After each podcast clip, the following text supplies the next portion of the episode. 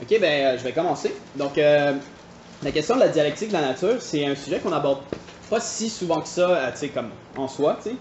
Euh, ça peut avoir l'air pas important. Pourquoi, pourquoi on étudierait ça? On va s'attaquer au capitalisme. euh, pourquoi parler des sciences naturelles? Euh, Mais c'est peut-être pas tous les camarades qui savent ou se souviennent qu'en fait, la- avec la scission de Milton dans les années 90, euh, la chute de l'URSS, ben, ça a ouvert une période de réaction. Euh, pour beaucoup, l'URSS, la chute de l'URSS a signifié la mort du communisme, euh, entre guillemets, ou du marxisme. Puis nous autres, nous-mêmes, notre organisation se trouvait affaiblie par la scission qu'on avait eue, affaiblie euh, numériquement du moins. Puis en fait, une des premières choses qu'on a fait, ça a été euh, d'écrire et publier euh, Reason in Revolt en 1995. Mais pas nous, là, Alan et Ted. Mais donc, c'est un livre qui porte sur la philo et la science, la philo marxiste et la science moderne. Je le recommande à tout le monde. Puis euh, donc c'est ça, c'est un des premiers gestes qu'on a posé. Euh, puis tu sais, les, anciens camarades disaient ah ouais ben euh, ils ont regardé Alan et Ted ont abandonné la politique pour se consacrer à, à la philosophie. Euh, puis c'était ça leur vraie attitude à la théorie marxiste. Mais nous on comprenait l'importance de revenir aux bases. Puis c'est ce livre-là sur la science moderne qui a grandement contribué à relancer notre tendance, qui est devenue la théorie. Il a été traduit dans plein de langues. Il a même été commenté par Hugo Chavez. Puis c'est un peu comme ça qu'on a pu rentrer en dialogue avec Chavez lui-même. Euh, parce qu'ultimement, les travailleurs et les jeunes sont intéressés à la théorie. Euh, pas juste à la, qui se répéter que le capitalisme fonctionne pas, euh, qu'il y a du chômage, manque de logement, etc. Euh, les gens sont intéressés à la théorie, à, à toutes les formes de théorie. C'est important qu'on essaie de tout élever notre niveau politique si on veut être pris au sérieux par les travailleurs et les jeunes. J'espère que, ma présentation peut servir à, à aider à élever notre compréhension de la dialectique de la nature. Euh, puis l'angle d'approche, c'est un peu de le contraster avec euh, ce que disent d'autres euh, supposés marxistes sur cette question-là. Il y en a qui vont se contenter, par exemple, de dire que le marxisme, c'est que le point de vue de la classe ouvrière dans la lutte contre la bourgeoisie, qui elle aussi a son propre, son propre point de vue. Donc l'idée que le marxisme, c'est uniquement un point de vue de classe, de la classe ouvrière, c'est ce les, ce qu'on appelait les marxistes historicistes, dont Georges Lukács. Puis souvent, ces gens-là vont attaquer Engels, euh, parce que c'est Engels qui a beaucoup écrit sur la question de la dialectique de la nature. Mais vraiment, il faut comprendre que c'est pas une attaque contre Engels, c'est une attaque contre Marx et le marxisme, en fait. Parce que, par exemple, euh, Engels a écrit Anti-Düring, où il parle de la dialectique de la nature, mais Marx a lu le document, il a même écrit un chapitre. Donc, vraiment, les idées d'Anti-Düring, il faut les considérer comme les idées de Marx et Engels. Puis les attaques à la dialectique de la nature, c'est une attaque contre euh, le marxisme. Euh, donc voilà, mais pour, bien comprendre euh, vient, d'où vient cette idée euh, que le marxisme c'est que le point de vue de la classe ouvrière, puis ça s'applique pas à la, nature, ben faut, revenir un petit peu brièvement sur le positivisme. Ben Vincent en a déjà parlé, fait que je vous referai pas la chanson. Mais tu sais, c'est ça pour Auguste Comte et les phénomènes sociaux sont assujettis à des lois naturelles qui sont invariables. Puis il faut découvrir ces lois-là par la recherche. Puis donc la société peut être euh, identifiée à la nature, peut être étudiée, étudiée par les mêmes méthodes, euh, les mêmes procédés. Donc la vie en société est dominée par des lois naturelles invariables. Euh, Vincent a expliqué comment le, le positivisme prétend que la science devait se, se- s'en tenir aux faits euh, observables dans la nature. Mais c'est aussi, donc c'est, aussi, ça dans la société, il y a des lois naturelles invariables. Puis on voit que c'est un peu comme ça que l'idéologie euh, positiviste devient une idéologie qui défend le statu quo en fait. Dans les lois naturelles invariables notamment, euh, il y a l'indispensable concentration des richesses. Euh, puis Comte dit qu'il pense que la, il espère que le, positivisme va disposer les prolétaires à respecter les lois naturelles de concentration et du commandement. donc, donc il y a l'idée aussi dans le positivisme, c'est ça d'être neutre, de ne pas prendre position. Euh, je sais encore compte. Donc, sans admirer ni maudire les faits politiques, en y voyant essentiellement, comme en toute autre science, de simples sujets d'observation.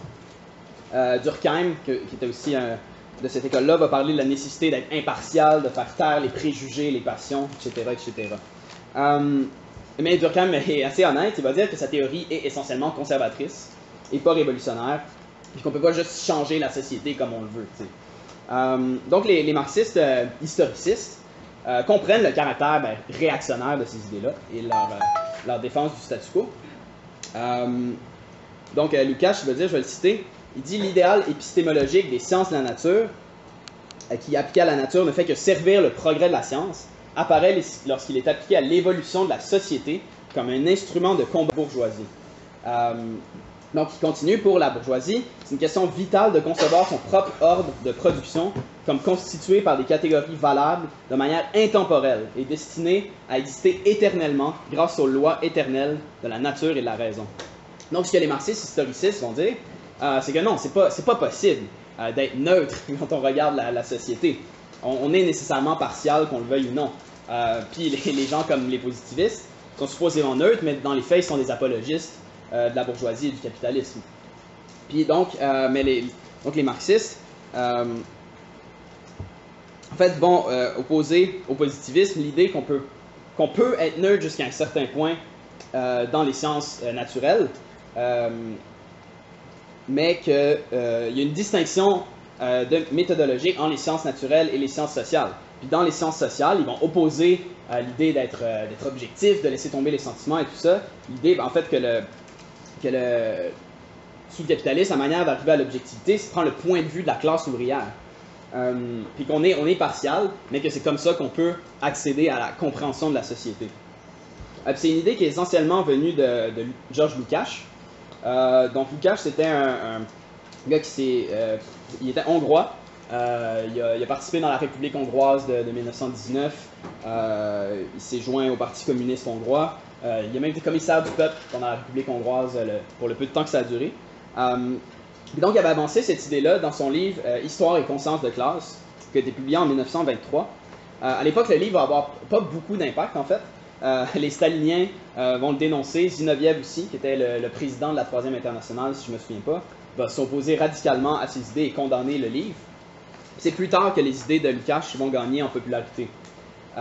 puis pour le sujet qui nous intéresse, euh, il y a beaucoup d'idées euh, dans ce livre-là, mais Lukács euh, va développer des, idées un peu, un peu confuses sur la question de la dialectique de la nature.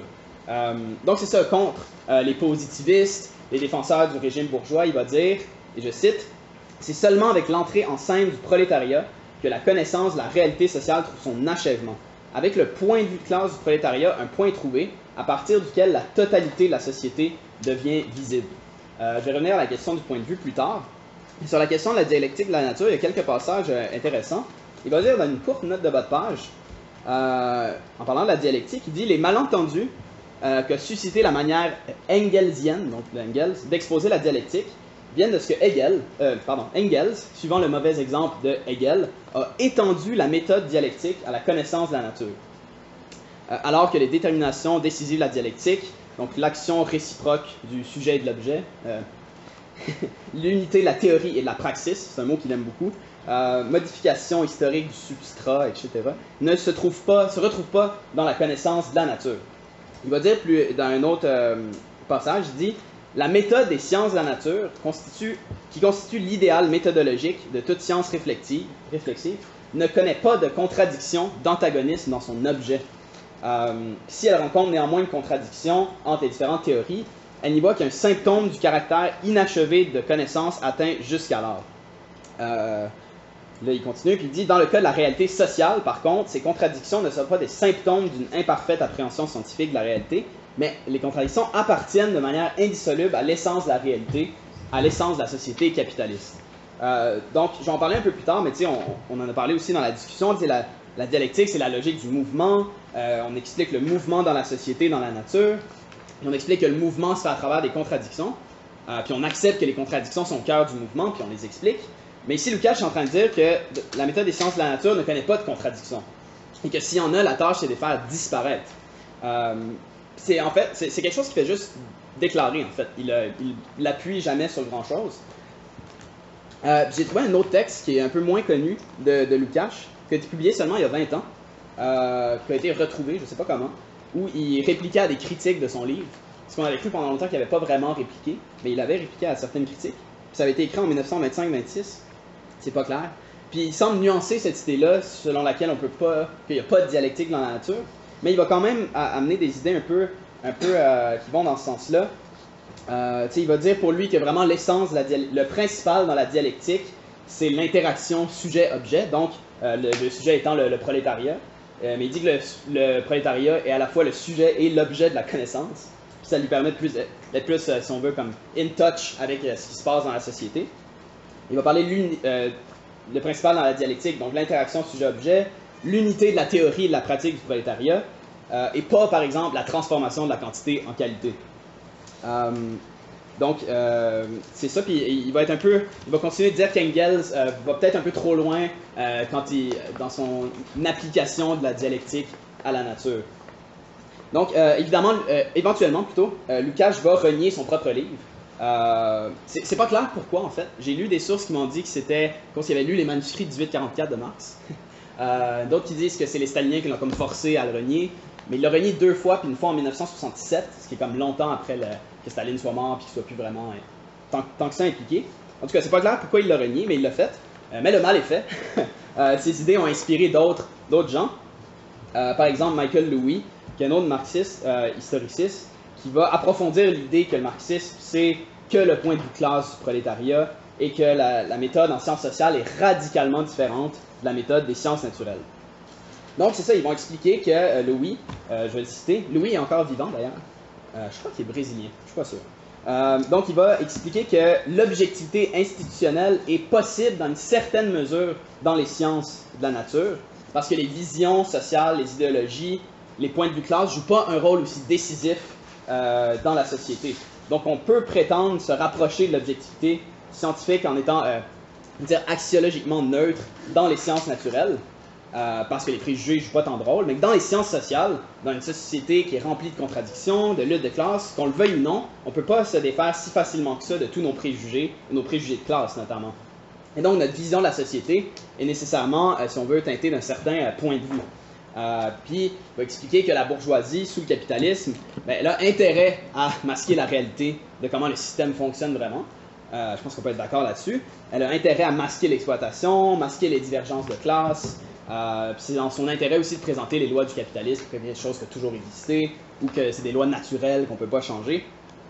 Mais donc, comment, à, ce moment-là, si la bourgeoisie voit la vérité, comment est-ce qu'on peut arriver à, la connaissance de la réalité sociale? Euh, ben, Lukács va dire que c'est euh, du point de vue du prolétariat qu'on peut euh, comprendre la société, comme je l'ai dit. donc, c'est ça. Euh, j'allais le citer, mais je, vais manquer de temps, fait que je vais pas le citer, j'ai déjà cité tantôt. Donc il dit ça, avec le point de vue classe, un point trouvé à partir duquel la totalité de la société devient euh, visible. Mais il va dire c'est parce que le prolétariat a un besoin vital, c'est une question de vie ou de mort, que d'atteindre à la vision la plus parfaitement claire de la situation de sa classe. Pour pouvoir changer la société, il faut la, faut la comprendre.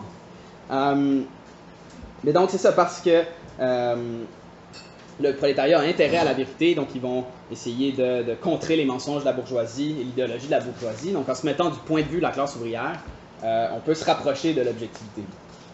Puis en même temps, cette vision-là, euh, historiciste, euh, critique le positivisme, comme j'ai expliqué, puis le fait que ceux-ci pensent qu'on peut être neutre dans les sciences. Mais on peut dire aussi que ça s'inscrit contre un autre courant dans le mouvement qui est la théorie stalinienne sur les sciences naturelles. Euh, en fait, chez les staliniens, euh, c'est une exagération dans l'autre sens, en fait. Euh, les, positivistes, eux, disent que les sciences sociales peuvent être identifiées aux sciences de la nature et étudiées de la même façon, de manière neutre. Mais les staliniens, eux, vont aller dans l'excès inverse de politiser les sciences de la nature, ils vont, en quelque sorte, étendre la lutte des classes à toutes les sphères de la, connaissance, dont la science. Ça s'est concrétisé surtout au début de la guerre froide, euh, à travers notamment euh, Lysenko dans le domaine de la biologie. Donc Lysenko défendait l'idée de, deux sciences en biologie. Il y aurait une science biologique socialiste, soviétique, et une biologie réactionnaire. Euh, c'est ça, comme je dis, c'est une espèce de généralisation de la lutte des classes à la science. Il y a la science bourgeoise et la science prolétarienne. Mais en fait, il y, a, un vrai problème ici, c'est que c'est vrai que la science est soumise aux intérêts du capitalisme. Euh, je veux dire, c'est euh, surtout dans l'orientation de la recherche et aussi dans l'application de ses résultats. Euh, puis ça, les, historicistes, comprennent ça aussi. Puis c'est ça, veut, veut pas, le fait que la science soit utilisée pour produire des bombes atomiques au lieu d'une énergie verte, c'est le reflet du fait que la science est soumise aux intérêts capitalistes. Mais l'idéologie bourgeoise ne va pas altérer les résultats eux-mêmes de la science. Euh, la loi de la gravité n'est pas, est pas bourgeoise. Le fait que notre corps fonctionne d'une certaine manière, c'est pas, euh, pas bourgeois. Vous comprenez ce que je veux dire? les résultats de la science ne sont pas soumis à des intérêts de classe. Euh, par contre, l'interprétation qu'on en fait peut être soumise à des philosophies et tout, et je vais y revenir. Mais donc c'est ça, la, mais la critique des historicistes va plus loin que ça en fait. Ils vont dire que euh, pour les staliniens et Lysenko, il n'y a, pas de frontière méthodologique entre les sciences sociales et les sciences de la nature. C'est pour ça qu'ils vont parler de, positivisme inversé en fait. Les positivistes vont dire qu'il n'y a pas de différence entre les sciences et la nature, on peut être neutre. Les staliniens vont dire qu'il n'y a pas de différence, faut prendre le point, faut avoir une science prolétarienne. Euh, donc c'est un peu deux pôles d'une même médaille, si on veut. Deux côtés d'une même médaille. Euh, mais donc ça revient à l'idée que pour les marxistes historicistes, euh, il y a des différences, des frontières méthodologiques vraiment essentielles entre les sciences sociales historiques d'un côté et les sciences de la nature de l'autre. Et c'est ce qui fait que pour eux, ça va amener à l'idée que le matérialisme dialectique ne peut pas s'appliquer, entre guillemets, à la nature. Donc on entre un peu dans le, sujet qui nous intéresse. Euh, donc, grosso modo, on peut dire que, les marxistes historicistes s'opposent à l'idée euh, exposée par Engels, euh, plus que Marx, mais l'idée vient des deux, je crois, euh, qu'il existe des, lois les plus générales du mouvement. On en a parlé tantôt, les lois fondamentales de la dialectique, qui expliquent le mouvement dans la société et dans la nature. D'ailleurs, je vais citer l'un d'eux, Dominique Meus, je ne sais pas comment le prononcer. Il dit ce qui est dialectique pour Marx, c'est l'attitude, la démarche d'étudier quelque chose dans son mouvement, pas euh, d'appliquer les soi-disant lois les plus générales du mouvement. Donc ici, il y a vraiment cette idée d'imposer la dialectique à la nature, quelque chose qu'on ne pourrait pas faire en fait. Euh, donc, euh, pour savoir comment répondre à ces, à ces, à ces idées-là, il faut se rafraîchir un peu la mémoire sur ben, c'est quoi la dialectique. Donc, je vais l'expliquer un peu brièvement. Je sais qu'on en a parlé cet après-midi mais j'avais préparé quelques pages là-dessus, donc je vais faire pareil. Euh, donc la, dialectique, comme on sait, c'est euh, la logique du mouvement. Donc c'est une science euh, qui explique le mouvement, c'est une série de lois générales qui expliquent le mouvement dans la société, dans la nature. Donc pour nous, c'est cette idée que tout est en changement constant et les lois de la dialectique, essentiellement, nous aident à comprendre comment ce changement-là s'opère. donc Vincent a déjà expliqué la différence avec la logique formelle et la dialectique avec plusieurs exemples. Euh, mais il y en a d'autres qu'on peut prendre. C'est la, table qui est là. Euh, elle a l'air en apparence stable, pas changeante. À chaque fois que je donne un coup dessus, euh, il y, a, des petits stress, il y a, des choses qui changent, la poussière qui revole. puis avec le temps, si je continue de fesser dessus une journée après l'autre, à un moment donné, il se peut qu'il y ait un changement qualitatif, puis que paf, à tête. Puis soudainement, c'est plus, c'est plus la même table, mais ce sera une accumulation quantitative de coups sur la table qui va faire qu'à un moment donné, elle va briser. Ça n'arrivera pas parce que parce que Robin le tient. Mais bon, vous voyez ce que je veux dire. Euh, donc, euh, c'est ça, tout, tout a l'air en apparence sans mouvement, mais il y a du mouvement euh, partout. puis en fait, les premiers dialecticiens, les Grecs, avaient l'intuition que le monde était en changement constant. la fameuse citation d'Héraclite, qu'on cite souvent, je ne l'ai pas par cœur, je ne l'ai pas noté. comment? Non, c'est pas Héraclite, ça. C'est, euh, bon, tout est en mouvement. Euh, je me souviens plus de la citation. jamais deux fois dans les mêmes eaux. Ouais, on se baigne jamais deux fois dans les mêmes eaux. Ça, ça explique cette idée que tout est en changement. Euh, puis même, il y a Anaximandre, qui est un autre grec, qui avait essentiellement mis sur pied une, théorie de l'évolution des centaines et des centaines d'années avant Darwin, basée sur quelques fœtus, qui lui faisaient penser que l'être humain descendait de certaines espèces de poissons. C'était, c'était une intuition vraiment brillante, l'idée de l'évolution. Euh, donc, ce qu'on remarque, c'est ça, c'est que l'idée même de, la dialectique, dès ses débuts, venait d'observation, d'intuition qui venait du monde réel, en fait, qui venait de l'observation de la nature. Euh, donc, l'idée que la dialectique n'est pas présente dans la nature, c'est en fait étranger à l'histoire de la dialectique. C'est vraiment une idée complètement nouvelle. Euh, donc, c'est ça, c'est, les Grecs, c'était vraiment des intuitions. Et, évidemment, ils n'avaient pas grand-chose pour prouver ce qu'ils disaient. Mais le fait est que leurs intuitions sont, avec le temps, devenues de plus en plus prouvées euh, par les faits.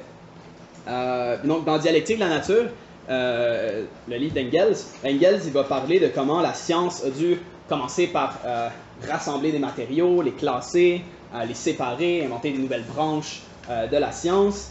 Ce qui, a, fait que ça a amené l'habitude de traiter toutes les choses de manière séparée, mais veut, veut pas, à un moment donné, plus les matériaux s'accumulent, plus, euh, pas, faut qu'on ait euh, un moyen de, trouver l'enchaînement entre les différentes sciences, entre les différentes branches, euh, puis expliquer, euh, puis, aussi avec l'accumulation des matériaux, devient clair qu'il y, a, du changement dans, la nature. Engels va parler de trois grandes découvertes qui ont permis de, si on veut, augmenter notre connaissance des processus de la nature. Il va, dire il va parler de la découverte de la cellule en tant qu'unité à partir de laquelle se développent les organismes végétaux, animaux, euh, il va parler de la découverte de la transformation de l'énergie. Euh, et enfin, il va parler de, euh, des découvertes de Darwin, qui ont montré que tous les produits de la nature, les animaux, les humains, sont le produit d'un long processus de développement à partir d'un petit nombre de, germes, d'organismes unicellulaires. Donc, en fait, c'est en grande partie les découvertes dans les sciences de la nature qui ont permis le développement de la dialectique et encore plus de la dialectique matérialiste. Euh, les découvertes ont permis de voir clairement que dans la nature, euh, on voit partout des changements quantitatifs euh, qui mènent à des sauts qualitatifs, etc. etc. C'est ça qui va faire dire à Engels que la, dialectique s'impose même à un empiriste qui résiste le plus possible. Parce que la dialectique, elle est dans la nature. Donc c'est ça, c'est pas, contrairement à ce que les marxistes historicistes disent, on n'impose pas des lois dialectiques à la nature ça, c'est pas un argument nouveau, en fait. Euh, je lisais des, vieux, vieux textes de Lénine, puis il y en avait qui, accusaient Lénine et Marx d'imposer les triades hegeliennes sur la réalité. C'est la thèse, antithèse, synthèse. Puis ils utilisaient l'exemple du capital, où Marx parle de la négation de la négation. Puis Lénine, ce qu'il dit, ben, il dit Marx n'a pas imposé la loi de la négation de la négation. Il explique un processus, puis il constate qu'il y a une négation de la négation. C'est comme ça qu'on procède. Mais c'est sûr qu'après, une fois qu'on a découvert les lois de la dialectique, on peut les utiliser pour comprendre ce qui nous entoure. Euh, il y a un marxiste qui s'appelle euh, Joseph Didgen, qui avait découvert en fait le matérialisme dialectique. Il l'avait développé indépendamment de Marx et Engels. C'est assez intéressant. C'est un travailleur d'ailleurs. Euh, il dit les sciences de la nature recherchent les causes non en dehors des phénomènes, ni derrière les phénomènes, mais en eux et par eux. Et donc c'est ça, les lois dialectiques, si on veut, sont dans le monde et il nous suffit de les découvrir.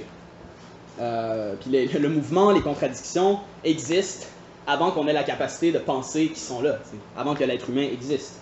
Euh, ça a pris beaucoup d'accumulation de faits empiriques dans l'étude de la nature pour faire ressortir ces lois-là. Euh, c'est important de comprendre ça. C'est pour ça qu'Engels dit la nature est le banc d'essai de la dialectique. Il va dire ben, la nature nous a pas mal aidés. euh, mais c'est sûr que parallèlement à l'avancée des sciences, euh, des sciences naturelles, on a aussi eu le développement de la lutte des classes aussi. Euh, notamment au début du 19e siècle, qui a fait aussi mettre à, nu le, développement de, l'histoire et de la société. Euh, Engels va expliquer dans son livre euh, Ludwig Feuerbach, qui est un autre livre absolument excellent sur la philosophie marxiste, il va expliquer qu'avec le triomphe de la grande industrie, c'était devenu évident que la lutte politique en Angleterre se faisait entre les propriétaires fonciers et la bourgeoisie, et que le prolétariat était en train de devenir une classe qui aspirait au pouvoir aussi. Puis c'était aussi la même chose euh, en France. Euh, puis là, il dit quelque chose comme ça. Il fallait juste être aveugle pour pas voir que c'était la lutte des classes qui était, qui était le moteur de ce qui se passait euh, dans la société. Puis il dit qu'une fois faite cette découverte-là, on peut après ça regarder toute l'histoire puis constater que oui, l'histoire de l'humanité, c'est une histoire de lutte des classes, à part dans les sociétés communistes primitives. Mais donc c'est la, la, lutte des classes, les développements dans la société qui ont permis de, généraliser ça. Euh, puis de, essentiellement développer la conception matérialiste de l'histoire. Euh, puis il y avait des matérialistes euh, avant Marx, des historiens français notamment, mais c'est vraiment avec Marx qu'on a l'application de la, philosophie du matérialisme dialectique à l'histoire. Puis là aussi, dans l'histoire, on voit en fait des, des lois similaires à celles qu'il y a dans la nature. des changements, des, des, des accumulations quantitatives qui mènent à des sauts qualitatifs, euh, ben, les guerres et les révolutions sont le plus grand exemple de ça. Euh, pendant une période, ça va être assez calme, ou les crises économiques en fait aussi. Euh, c'est des phénomènes où tout est calme sous la surface, puis là, boum, il y a une explosion. C'est que sous la surface, il y avait une accumulation quantitative, mettons, de, la colère des travailleurs ou, quelque chose comme ça qui mène à une, une révolution ou une, une, accumulation des tensions impérialistes qui mène à une guerre mondiale qui est un changement qualitatif. Donc on parle souvent des trois composantes du marxisme. Donc, euh, il y a la dialectique matérialiste, qui est notre euh, philosophie, le matérialisme historique, qui est donc l'application de la philosophie euh, matérialiste à l'histoire, et finalement l'analyse marxiste de l'économie capitaliste, qui est l'application de la dialectique matérialiste à l'économie capitaliste qu'on a aujourd'hui. C'est ce tout-là qu'on appelle le marxisme, essentiellement. Mais donc, pour euh, revenir à la dialectique, euh, donc, euh, c'est l'accumulation des faits, des observations dans les, sciences de la nature et aussi de la société qui a permis de découvrir les, lois générales de la dialectique. Ce pas les seules, mais les principales. Si tout, tout, le monde ici a assisté à une présentation de base sur la philosophie, vous allez être familier. Sinon, il y a notre petit livret sur la philo pour plus de détails. Mais donc, bien sûr, la transformation de la quantité en qualité et vice-versa. Euh, l'unité et l'interpénétration des opposés, qui fait qu'il y a des évolutions, les, contraires, euh, il y a une tension entre les contraires, entre les opposés, et la négation de la négation. Euh, donc voilà. Lukács, dans son livre, c'est drôle, il va dire que le, marxisme, ça, se réduit essentiellement à la méthode. Puis on s'est d'accord sur l'idée que, le marxisme, pour nous, la philosophie, plutôt la dialectique, c'est une méthode. Mais pourquoi la méthode dialectique permet de bien interpréter de comprendre ce qui se passe dans le monde, c'est parce que penser, penser de manière dialectique, c'est une bonne méthode parce qu'elle correspond à la dialectique qu'il y a dans la société et la nature. Puis c'est ça le test ultimement de n'importe quelle théorie. Euh, c'est de savoir si elle correspond ou si elle permet de s'approcher d'une meilleure compréhension de la réalité. Euh, c'est drôle, euh, Trotsky va utiliser des exemples un peu loufoques pour démontrer ça. il va dire par exemple que euh, je vais citer. Il dit Toute ménagère sait qu'une certaine quantité de sel donne un goût agréable au potage et qu'une poignée de trop le rend immangeable. Donc on a un changement qualitatif. un peu de sel, c'est bon, mais le trop, hop, c'est dégueulasse, puis on jette ça aux poubelles. Ou il va dire même que chez les animaux, euh, je vais citer, euh, le, je vais citer parce que c'est quand même comique. Dit Les animaux établissent leurs conclusions pratiques non seulement sur la base du syllogisme d'Aristote, mais aussi sur la base de la dialectique hegelienne. C'est ainsi que le renard sait que les quadrupèdes et les oiseaux sont nourrissants et bons au goût. À la vue d'un lièvre, d'un lapin, d'une poule, le renard réfléchit. Cet être appartient à tel type qui est savoureux et nourrissant. Et il donne la chasse à sa victime. Nous avons là sous les yeux l'exemple parfait d'un syllogisme, bien que le renard n'ait certainement pas lu Aristote. Cependant, euh, lorsque le renard tombe euh, la première fois sur un, animal de plus grande dimension, sur un loup, il se présente très vite que la quantité se transforme en qualité et euh, qui s'en va. Euh, il dit les pattes du renard ont des tendances hegeliennes, euh, quoiqu'elles n'en soient pas pleinement conscientes. Puis il dit tout ça montre que les procédés de notre réflexion, tant ceux de la logique formelle que de la dialectique, ne sont pas des constructions arbitraires de notre cerveau, mais expriment des rapports réels qui sont dans la nature même. Donc, euh, peut-être important de s'arrêter juste brièvement sur ce que euh, Engels entend par le mouvement. Tu j'arrête pas de répéter, y a du mouvement, euh, les, choses sont en constant changement. Mais en fait, Engels va dire tout simplement que le mouvement, c'est le mode d'existence de la matière. la matière est en constant changement et les choses se transforment en leur contraire, etc., etc. Mais la matière et le mouvement, c'est inséparable. puis Lénine, il va décrire la matière comme étant euh, ce qui, agissant sur nos organes des sens, produit des sensations. La matière, c'est une réalité objective qui nous est donnée dans les sensations. Euh, mais la matière, c'est pas juste ce qu'on a dans nos sensations, la matière, c'est l'entièreté de, l'univers, si on veut.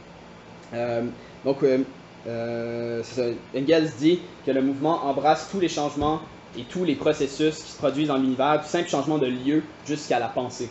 Euh, puis vraiment que le mouvement est au cœur de la matière, c'est vraiment quelque chose que la science aussi tend à démontrer de plus en plus. Euh, si on regarde juste euh, les protons et les, neutrons, donc chaque particule est constamment dans un état de changement, de flux. Un proton devient un neutron et vice-versa. puis c'est comme ça que le noyau se tient ensemble. donc il y a, en fait, puis ça, ça, fait que euh, c'est impossible de dire à un certain moment si une particule est un proton ou un neutron. Ils sont constamment en train de, s'interchanger. Donc, ils sont une chose et ne sont pas euh, en même temps. Donc, ils sont une chose et une autre en même temps. Puis c'est la même chose aussi avec le corps humain. Le corps humain est constamment le même. David, tu vas être la même personne demain, mais tu ne seras pas tout à fait la même personne. Il va avoir des cellules qui vont avoir été euh, tu vas digérer des trucs, et des trucs vont sortir, les cellules se régénèrent, etc., etc. Euh, donc on est constamment la même personne, mais aussi pas la même. Il y a tout le temps ce mouvement-là, euh, jusque, dans les plus, jusque dans les plus petites euh, particules qu'on peut observer. puis donc, une des idées, en fait, c'est, je parle beaucoup des lois générales du mouvement, mais une des idées des marxistes historicistes, comme je l'ai dit, c'est l'idée qu'il y a une distinction radicale entre l'étude des sciences naturelles et des sciences sociales, mais aussi, parallèlement à ça, l'idée que, que chaque branche des sciences est, différente et a ses propres lois, en fait. Il y a des lois générales, mais il y a aussi des lois particulières. Euh, puis, ça, c'est vrai. C'est pas, pas faux de dire que les sciences naturelles sont pas exactement la même chose que les sciences sociales. Euh, c'est vrai de dire que les lois de la biologie sont pas les mêmes que les lois de la chimie ou les lois de la géologie et tout ça. Il y a des lois particulières euh, qui doivent être, ben, encore une fois, les lois doivent être découvertes en observant les phénomènes de telle ou telle branche. Donc ça prend une investigation empirique, si on veut, avoir des faits, puis après ça, en tirer des lois, des lois particulières, telle ou telle euh, champ de, la science. Puis c'est ça, de, euh, de, la même manière, on ne peut pas expliquer les lois de la société en juste en regardant la psychologie individuelle de tout le monde. Euh, la société ne se réduit pas à juste une somme de psychologie individuelle, c'est plus que ça. c'est pas les mêmes lois, puis on ne peut pas non plus réduire ça, la société humaine à l'étude de la génétique, par exemple, ou l'étude des atomes. Il y a des niveaux de lois quand on change d'une science à une autre, d'une branche de la science à une autre. Euh, ben, en fait, ce qu'il faut comprendre, c'est que d'une branche à une autre ou d'un niveau à un autre, on a un saut qualitatif. Certaines lois ne s'appliquent plus et d'autres nouvelles euh, doivent être découvertes. Euh, mais en fait, donc on voit qu'il y a une rupture entre deux niveaux, mais aussi il y a une continuité. c'est aussi c'est contradictoire. mais encore une fois, le, marxisme, c'est de constater les contradictions et les expliquer. Donc il y a une rupture, donc des lois s'appliquent plus. Un autre set de lois doit être utilisé pour comprendre ce qui se passe, mais il y a aussi une continuité, dans le sens qu'il y a quand même des lois générales euh, qui s'appliquent, euh, dans le sens où la matière euh, reste un tout qui est soumis à des lois générales. Puis en fait, c'est ça, il faut toujours appréhender les phénomènes de manière dialectique. C'est là où on voit qu'il faut, faut, utiliser la pensée dialectique pour comprendre ça. On peut comprendre que quelque chose peut être différent d'un tout, Euh, mais quand même interconnecté avec le tout, avoir des trucs particuliers qui lui sont propres, mais être interconnecté avec le reste. Euh, ça, les lois de la société sont différentes des lois qui régissent le développement des galaxies, mais c'est ça, l'existence des différences exclut pas l'idée qu'il y a des lois générales qu'on peut tirer. Euh, il y a aussi, il faut, comprendre, il y a une importante différence entre la dialectique dans la pensée et la dialectique dans la nature ou dans la société. Euh, dans la nature et pour le plus gros de l'histoire humaine, euh, les lois de la, dialectique opèrent de manière euh, inconsciente. mais dans notre tête, on est rendu à un stade où on a la capacité de comprendre ces lois-là et de consciemment les, les utiliser, les, les appliquer, en guillemets. donc c'est ça, le fait d'être rendu à un stade où on peut penser de manière dialectique nous permet de comprendre la société mieux qu'on n'a jamais pu le faire. donc c'est ça, Engels va dire euh, la dialectique se réduisait à la science des lois générales du mouvement, tant du monde extérieur que de la pensée humaine, deux séries de lois identiques au fond, mais différentes dans leur expression, en ce sens que le cerveau humain peut les appliquer consciemment, tandis que dans la nature et dans l'histoire humaine, elles se feraient leur chemin que de façon inconsciente. Euh, et donc il dit, euh, puis je pense qu'on en a parlé tantôt, de la question de la liberté et nécessité, il dit les puissances étrangères, objectives, dominaient l'histoire, donc la nature nous dominait jusqu'ici, euh, mais on est à un stade où ça serait possible, euh, dans une société socialiste, que qu'on puisse faire pleinement notre histoire, qu'on puisse contrôler, comprendre les lois de la nature, les apprivoiser, non plus, plus être soumis à la domination de la nature, mais nous dominer la nature. puis c'est ce que Engels appelle le bon de l'humanité, du règne de la nécessité au règne de la liberté. C'est important de comprendre l'idée que Vincent avançait tantôt, que la liberté, euh, c'est la conscience de la nécessité euh, dans la société, dans la nature. Je vais y revenir tantôt parce que Lucas dit quoi d'assez euh, bizarre là-dessus. donc, je vais maintenant aborder la question du rapport, si on veut, entre la dialectique et la science naturelle. J'en ai déjà parlé un peu, mais vous allez voir ce que je veux dire. en fait, c'est l'idée justement que dans les sciences naturelles, on peut être plus proche de la neutralité, que les préjugés, les points de vue sont moins influents. je pense que c'est vrai qu'il y a un fond de vérité là-dedans. La science naturelle est un peu moins proche des intérêts de la bourgeoisie que, mettons, l'économie. Euh, on s'entend là-dessus. Mais en même temps, il faut comprendre que les scientifiques ne euh, sont pas à l'extérieur de la société capitaliste. Euh, les scientifiques baignent dans la société capitaliste et s'ils n'ont pas de philosophie consciente, qu'ils veuillent ou non, ça ouvre la porte à ce qu'ils soient influencés par les idées dominantes. donc, encore une fois, Lysenko, dont j'ai parlé tantôt, c'est une exagération de parler d'une science bourgeoise ou une science prolétarienne, ou une biologie bourgeoise, une biologie prolétarienne. donc, ce qui est bourgeois, c'est les buts qu'on donne à la science, comment on s'en sert. Mais en fait, c'est pas juste ça. les scientifiques, ils étudient des faits objectifs, mais les faits se sélectionnent pas eux-mêmes. Euh, puis les hypothèses doivent être faites. Euh, puis la méthode par laquelle on fait des hypothèses, euh, c'est important. Puis les, scientifiques doivent avoir la bonne méthode pour éviter le plus possible de faire des erreurs. puis dans, ces cahiers philosophiques, il y a les cahiers philosophiques de Trotsky, je peux les poster sur le groupe parce que c'est super intéressant et super peu connu en fait. C'est juste des notes sur un paquet de sujets vraiment passe du coq à l'âne, de Freud à Hegel, à Lénine et Martov, donc tout cas, toutes sortes de sujets, mais c'est vraiment, vraiment profond. Et c'est il dit dans ses, euh, une petite ligne dans ses cahiers, il dit euh, on peut investiguer la réalité sans la dialectique, sans guillemets, donc ça donne l'impression que c'est quelqu'un d'autre qui parle. Il dit oui, c'est vrai qu'on peut investiguer la réalité sans la dialectique, tout comme on peut digérer de la nourriture sans connaître la physiologie. euh, ce qu'il essaye de dire ici, c'est que la dialectique, c'est quelque chose d'objectif, tout comme les lois de la physiologie. On peut digérer euh, sans connaître la physiologie, comme la plupart de nous le, font. On n'est pas, pas des experts en physiologie. Mais quand même, si on ignore les lois élémentaires de la physiologie, si on commence à se coinfrer la face ou à manger du steak cru, euh, ça sera peut-être que les lois vont commencer à s'imposer.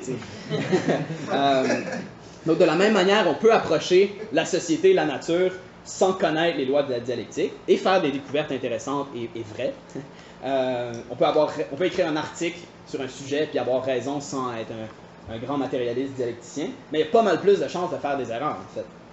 On peut dire, on peut prendre Darwin, par exemple, c'était pas pas un dialecticien, mais il a, en quelque sorte, appliqué le matérialisme dialectique à l'évolution euh, des espèces. Euh, mais il l'a fait pas par exprès. Ou du moins, il n'a pas comme poussé la réflexion jusqu'au bout, on pourrait dire. Ça, c'est un autre sujet. Euh, mais c'est donc dire que dans le cas de la science naturelle, tout comme dans l'étude de la société d'ailleurs, euh, c'est en adoptant consciemment la philosophie du matérialisme dialectique qu'on pourrait arriver à pas mal plus de résultats euh, impressionnants. Donc, contrairement à ce que les marxistes historicistes ils, disent, la science, n'est pas à l'abri de, la philosophie. Donc, ils disent pas qu'elle est complètement à l'abri, mais ils disent qu'elle est comme un peu plus objective. Mais nous, on, voit constamment en fait que euh, la philosophie dominante, les idéologies de la classe dominante euh, vont se refléter dans les hypothèses des, scientifiques, ou même des fois dans l'interprétation des résultats qu'ils vont trouver. Euh, donc, il y a plusieurs exemples. dans, dans, le livre Reason and Revolt, il y a beaucoup de ça, ça, parle de tout, de toutes les branches de la science. Il y a plein d'exemples de comment la dialectique est présente dans la nature. Mais je peux peut-être en prendre euh, quelques-uns juste pour le bien de, l'exposer. Euh, il y a la, théorie de. Dans la paléontologie, euh, Stephen Jay Gould, un paléontologue assez célèbre, qui a développé la théorie des équilibres ponctués, qui montre que l'évolution, c'est pas un processus graduel, mais qu'il y a des longues périodes pendant lesquelles presque aucun changement est observé. Mais à un moment donné, le cours de l'évolution va être rompu par une explosion qui va être soit l'apparition massive d'espèces ou l'extinction de masse. Euh, puis ça, c'est rien de moins que l'accumulation quantitative de changements qui ne sont pas visibles, qui mène à un saut qualitatif. Euh, puis c'est ça, les scientifiques pensent des fois qu'ils sont au-dessus de la philosophie. Euh, ah oui, d'ailleurs, Stephen Jay peut-être un commentaire, il a, il, a, dit que si les scientifiques avaient porté plus attention à Engels, on aurait évité 100 ans d'erreur. Donc ça nous en dit long sur euh, l'importance de la philosophie matérialiste euh, dialectique. Euh, mais c'est ça, les scientifiques pensent qu'ils sont au-dessus de la philo. Même Newton, il, il, aurait dit de manière célèbre Physics, beware of metaphysics. en voulant dire que les physiciens devaient se méfier de, de la philo, essentiellement. Donc Newton refusait de s'intéresser à la philosophie, mais ce qu'on peut dire, c'est que la philosophie s'est intéressée à Newton. parce qu'au final, la mécanique de Newton considérait le monde un peu comme une horloge euh, ben, c'est un mouvement très mécanique, soumis à des lois fixes du mouvement, euh, mais il était soumis aux idées religieuses de son époque. Je vais le citer, il dit La gravité explique les mouvements des planètes, mais elle ne peut pas expliquer qui a mis les planètes en mouvement. C'est Dieu qui régit toutes les choses et qui sait tout ce qui existe peut exister. Donc Newton a fait des découvertes très très importantes, euh, sans être matérialiste, mais veut, pas, sa philosophie était, extrêmement teintée de religion, et ça, et ça a joué un rôle euh, plus tard, puis plus tard les idées de Newton vont être euh, corrigées et, développées. mais donc, c'est ça, les scientifiques ne sont pas à l'abri de la philosophie. Puis s'ils font semblant de l'être, ben, ça va se refléter d'une manière ou d'une autre. D'autres exemples, c'est le, fameux exemple qu'on utilise souvent. pendant très longtemps, la recherche justement sur les origines de l'humanité était, si on veut, pris dans l'espèce de préjugé idéaliste qui soutenait que la différence entre les humains et les singes, c'était dans la grosseur du cerveau, en fait. Puis euh, nos, ancêtres devaient forcément avoir un gros cerveau, plus que les singes. Euh, puis ça dominait l'anthropologie pendant toute une période. Puis les gens cherchaient le squelette manquant qui prouverait qu'il y avait un gros cerveau qui nous différenciait des, singes. Puis en fait, ce qui est, ce qui est arrivé, c'est que c'est qu'en 1912, ils ont trouvé, ils ont supposément trouvé les fragments d'un crâne euh, qui appartenait justement au chaînon manquant du, du gros cerveau. Il s'appelle l'homme de Piltdown. Euh, mais en 1953, une équipe de scientifiques a montré que c'était une fraude délibérée, en fait. Euh, mais les, scientifiques y avaient cru pendant des années parce que c'est ce qu'ils s'attendaient à trouver. Parce que c'était ça que leur préjugé idéaliste leur disait, que c'était la, grosseur du cerveau, donc le développement des idées et tout ça, capacité d'abstraction et tout, qui aurait fait que l'humain se développe.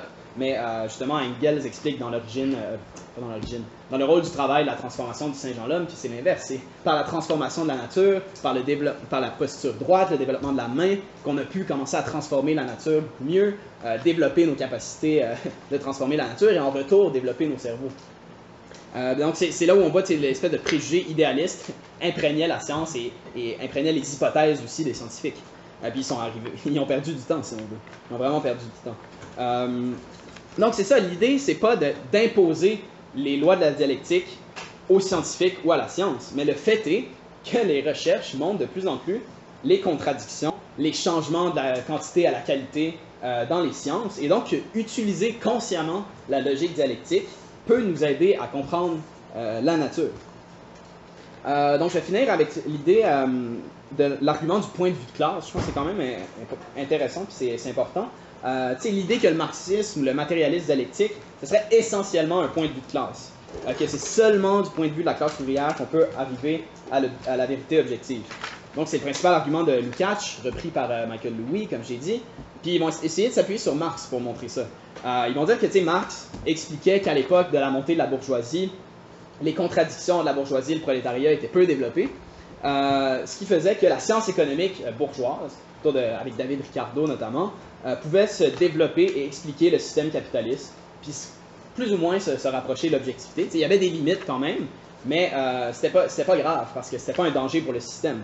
Mais avec le développement de la lutte des classes, le développement de la classe ouvrière, euh, la bourgeoisie est, au pouvoir après la Révolution française, la Révolution anglaise, etc. Euh, la lutte des classes s'intensifie avec la, la, classe ouvrière, et ce qui veut dire que la bourgeoisie a tout intérêt à essayer de justifier son système. Euh, puis ça va se refléter dans les sciences économiques bourgeoises qui cessent d'essayer de comprendre les choses et de faire de la science, mais deviennent simplement des théories qui visent à justifier, consciemment ou pas, euh, le système. Donc, Marx va dire que la lutte des classes sonne le glas de l'économie bourgeoise. donc, c'est ça, c'est vraiment. c'est aussi, Marx fait cette distinction-là les économistes classiques et les économistes vulgaires, qui sont essentiellement juste des, ben, des, vulgaires défenseurs du, statu quo euh, capitaliste, qui c'est pas d'expliquer le système, mais juste de le justifier. Euh, mais donc, dans, ce contexte-là, avec une bourgeoisie qui veut plus comprendre la, réalité, comment est-ce qu'on peut arriver à une explication objective de, la société? Euh, ben, Avec le développement de la classe ouvrière, c'est sûr, ça, il devient clair que la lutte des classes, c'est le moteur de, l'histoire. puis, Marx en arrive à la conclusion que la classe ouvrière, à cause de sa position dans la production, euh, et une classe qui va prendre le contrôle des moyens de production, mais qui va s'en servir pour émanciper euh, l'ensemble de l'humanité. Donc la classe ouvrière, si on veut, représente l'ensemble de l'humanité, la, majorité opprimée euh, dans la société, et a intérêt et peut instaurer une société sans classe dans l'avenir. Mais donc pour y arriver, ça lui prend une, théorie, une explication, une conscience de classe claire. cette conscience-là est donnée par le matérialisme historique. Euh, puis ça, Lucas, il dit que c'est euh, seulement par la, conscience de classe du prolétariat, son point de vue, qui permet de comprendre la société. Donc, il va euh, opposer cette vraie conscience de classe-là, qu'il associe au matérialisme historique. En fait, chez Lucas, il n'y a pas vraiment de distinction entre le matérialisme dialectique et le matérialisme historique. Un peu, ça fait partie un peu de la confusion. mais donc, il va opposer, c'est ça, la vraie conscience de classe donnée par le matérialisme historique à la conscience, mettons, actuelle des travailleurs.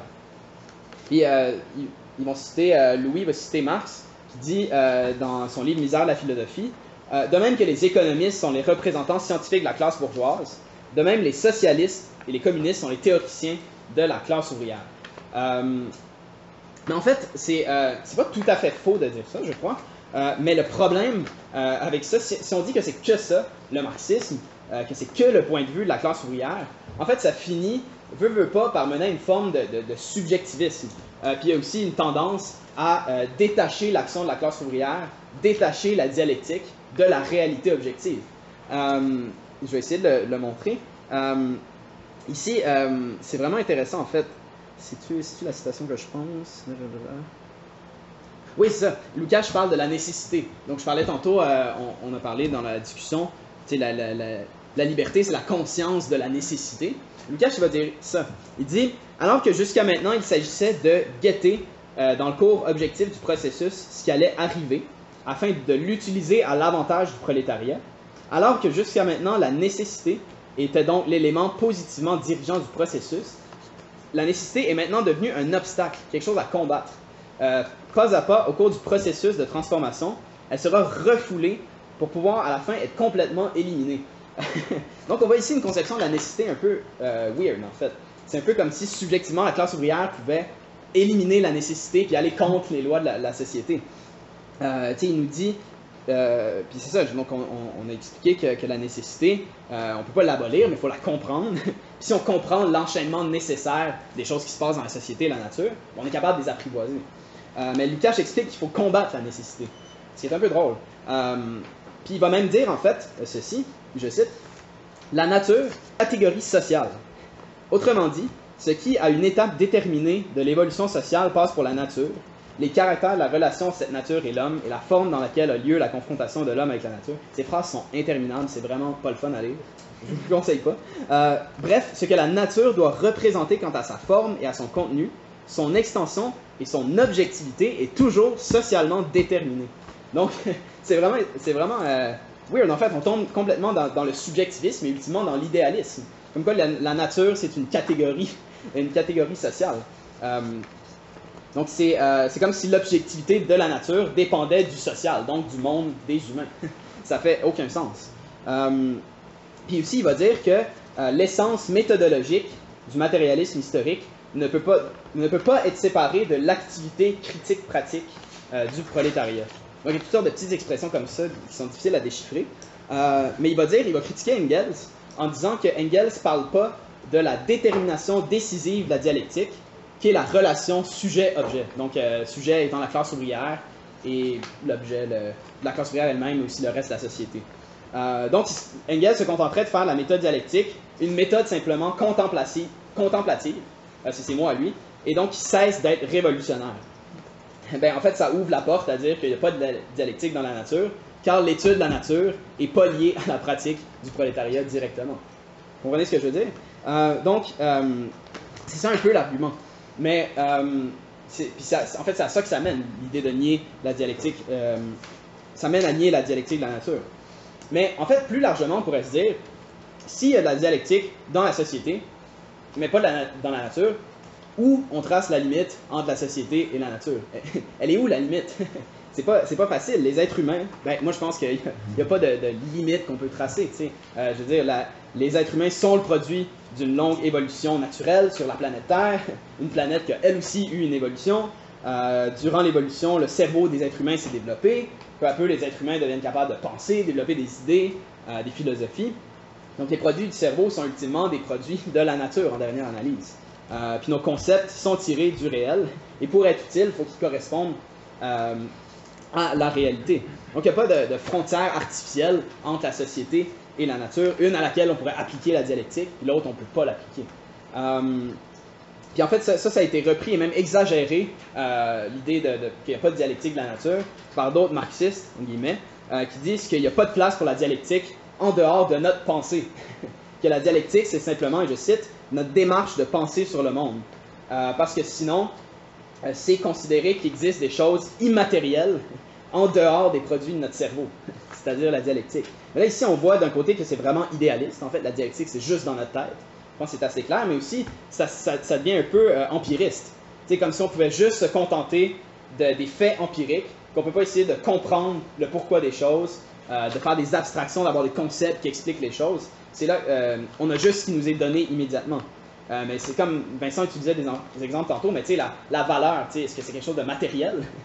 Non, c'est pas, on peut pas toucher la valeur, mais la valeur c'est quand même quelque chose qui existe. euh, c'est pas juste dans notre tête en fait. La valeur c'est quelque chose qui existe objectivement. Puis il y a d'autres exemples qu'on pourrait donner, mais je, suis en train de dépasser mon temps. et donc pour revenir à la question du point de vue classe, qu'est-ce que nous on dit par rapport à ça? Je pense que c'est vrai de dire que le marxisme, dans la lutte des classes, ben, exprime les intérêts de la classe ouvrière. Euh, Trotsky explique que c'est l'expression euh, consciente du désir inconscient de la classe ouvrière de changer la société et de la reconstruire sur des bases communistes. Euh, c'est ça, le marxisme, c'est une idéologie qui permet de voir la société comme un processus, euh, de voir que le capitalisme a un début, que le capitalisme a une fin. C'est correct de dire que dans le cadre de la politique, ben, on prend le point de vue de la classe ouvrière. on écrit des articles, en se mettant dans la tête, c'est comment les travailleurs, est-ce que ça correspond au niveau de concert de classe des travailleurs, est-ce qu'ils vont le comprendre, est-ce que ça va connecter avec leurs besoins? On a un programme spécifique, euh, on a des analyses, etc. etc.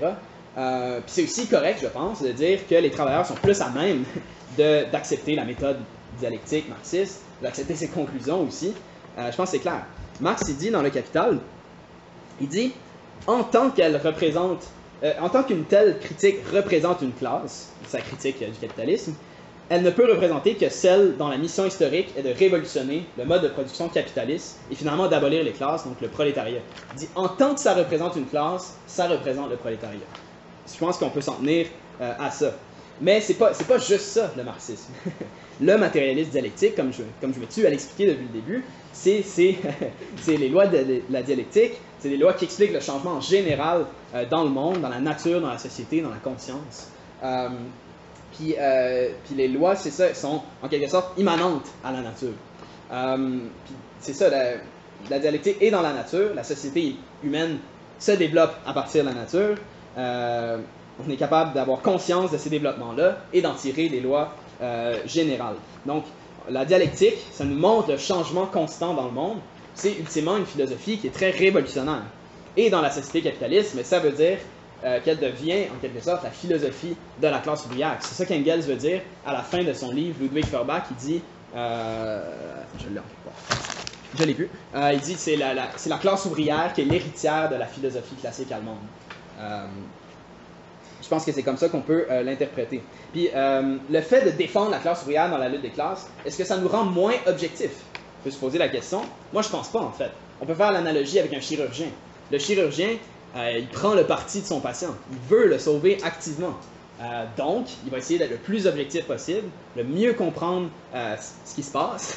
je ne peux pas rentrer dans les détails parce que je connais rien, mais il va essayer d'être le plus objectif possible, pas faire d'erreur pour sauver son patient.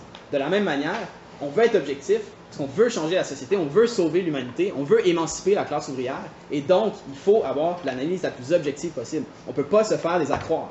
euh, Ted Grant, en fait, euh, dans les années 60, c'est intéressant, il, admet qu'il y a un boom capitaliste. Il aurait pu dire, oh non, non, mais les lois du capitalisme, la crise, tout ça. Non, non, non, non. La réalité, c'était qu'il y avait une longue période de boom, beaucoup plus longue qu'il avait prévu, mais quand même, et fallait l'expliquer. Mais Ted Grant expliquait quand même que les lois du capitalisme n'avaient pas été abolies et que les crises allaient revenir. Et il a eu euh, raison, mais c'est pas à croire que la révolution s'en venait euh, en 1959. Euh, donc, on n'a pas de raison de se faire des quand on parle de la réalité, quand on écrit des articles. Il faut essayer d'être le plus objectif possible parce que la classe ouvrière a droit à la vérité, puis il faut présenter un programme qui correspond à leurs intérêts. Il y a une bonne phrase de Marx euh, qui résume un peu tout ça. Il dit De même que la philosophie trouve dans le prolétariat ses armes matérielles, le prolétariat trouve dans la philosophie ses armes intellectuelles. Euh, j'en arrive à ma conclusion. Euh, donc, c'est ça, la dialectique, pour paraphraser Trotsky, c'est la base de la conception marxiste du monde et de la méthode et la méthode d'investigation marxiste de base. C'est vraiment important d'étudier ça. les camarades devraient lire Reason and Revolt un jour. Euh, mais lire aussi les, écrits euh, de Marx euh, sur la lutte des classes en France, par exemple, qui est l'application de la philosophie matérialiste dialectique à l'histoire. Euh, lisez les écrits d'Alan Wood sur, euh, sur tout ce qu'il a écrit. lisez Ludwig Feuerbach, c'est très court, ça, peut se lire en une soirée. c'est important que les camarades comprennent ça. puis je vais, je vais citer Trotsky pour, pour, terminer. Il dit, il dit l'argument principal des socialistes révolutionnaires en Russie était le suivant. L'Iskra, qui est le journal de Lénine, veut fonder une école de matérialistes dialectiques tandis que nous voulons renverser l'autocratie tsariste. Euh, il faut dire que les terroristes Natemniki prenaient leurs propres mots très au sérieux. La bombe à la main, ils sacrifiaient leur vie. Euh, nous leur rétorquions, dans certaines circonstances, une bombe est une excellente chose, mais il faut avant tout faire régner la clarté dans notre tête. Euh, l'expérience historique a montré que la plus grande révolution de l'histoire, la révolution russe, ne fut pas dirigée par le parti qui commença par les bombes, mais par celui qui commença par le matérialisme dialectique. Fait que euh, je pense peut-être à l'extérieur de l'organisation, il y en a qui trouveraient ça weird d'avoir une école d'un jour sur la philosophie marxiste. Euh, pourquoi vous n'êtes pas en train d'occuper une usine ou, de, de, faire une manif? Mais c'est important d'avoir la clarté dans notre tête. C'est important de, comprendre la théorie parce que, comme disait Lénine, sans théorie révolutionnaire, pas de mouvement révolutionnaire. Puis avoir cette compréhension-là du marxisme, ça va nous aider à changer la société. Merci.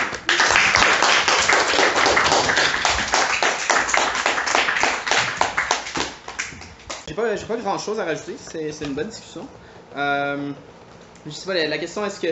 Comment répondre à la question est-ce que l'être humain est en, en, dehors de la nature euh, En tout cas, la question que tu avais formulée, je pense que Benoît a bien répondu, mais on meurt. On est soumis aux lois naturelles qui font qu'à un certain stade, on est vieux, ou on a une maladie incurable, ou on crève de faim, puis on on subit les lois naturelles. sais. Puis avant qu'on se rende à un stade où on est immortel, je pense encore pas mal de travail à faire. Peut-être un jour sous le communisme, mais euh, ça c'est un autre débat. Mais, mais le point c'est ça, je veux dire, on est, comme Benoît a très bien expliqué, qu'on est encore soumis aux lois de la nature et au sein de la société avec toute la barbarie qu'on voit, et aussi juste par le fait qu'on est soumis euh, au fait qu'on tombe malade, on meurt, euh, on a mal à la tête, un lendemain de brosse, etc., etc. On est encore soumis à ces, à ces lois-là. Euh, J'avais de quoi rajouter, je, je vais pas perdre ma page. Euh, en fait, c'est ça, les historicistes, euh, vu qu'ils se concentrent vraiment sur le point de vue classe, d'un côté, c'est un, peu, un peu drôle. Il dit euh, est-ce qu'on peut démontrer ça scientifiquement? Que c'est le point de vue classe qui est le plus, le plus objectif, si on veut. Il dit oui et non. Oui, dans la mesure où on peut les déduire la condition objective du prolétariat, mais non, dans la mesure où c'est juste acceptable pour ceux qui ont déjà choisi le point de vue prolétarien. fait que c'est vraiment contradictoire en fait. Puis il finit par dire que ça en vient à un acte de foi ou de pari envers la, classe ouvrière. Donc c'est comme une foi en la possibilité que la classe ouvrière change la société. Mais nous, c'est pas une foi qu'on a dans la classe ouvrière.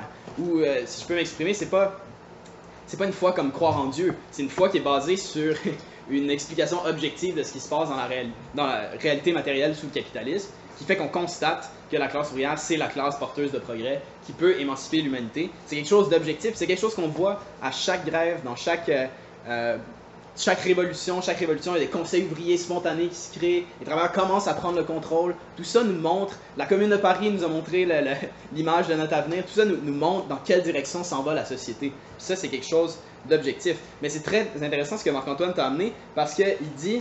Euh, Reste un point d'interrogation sur la question féminine. L'abolition de la domination de classe entraîne-t-elle celle de l'oppression sexuelle? Comment s'articule le combat prolétarien et le combat féministe? Parce que c'est vrai, tu sais, le point de vue prolétarien, c'est pas nécessairement le point de vue des femmes. Hein? Mm. Faut-tu euh, continuer à réduire ça? Seules les femmes peuvent avoir accès à l'objectivité qui leur permet de comprendre leur oppression non.